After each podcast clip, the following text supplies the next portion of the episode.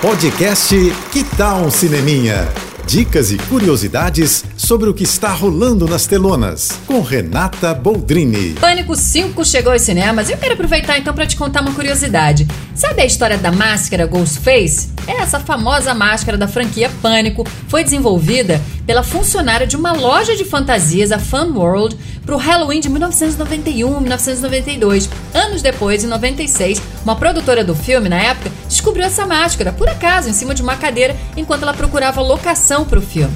E então o diretor, Wes Craven, tentou comprar os direitos da imagem dela. Para isso, o filme se juntou à Fun World para licenciar o produto e combinou com a loja então de relançar a máscara com o nome de Ghostface, pouco antes da estreia do primeiro filme.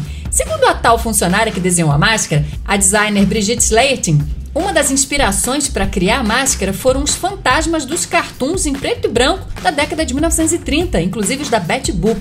A Brigitte, aliás, negou recentemente que a inspiração tenha vindo da obra O Grito, de Edward Munch, como se fala muito por aí, né? Não foi. Mal sabia ela, né, que aquela peça feita para Halloween ia se tornar um ícone pop do cinema. E aí, vai assistir Pânico 5 nos cinemas? Tô indo, mas eu volto. Sou Renata Boldrini, as notícias do cinema. Hashtag Juntos pelo Cinema. Apoio JBFM. Você ouviu o podcast Que Tal um Cineminha?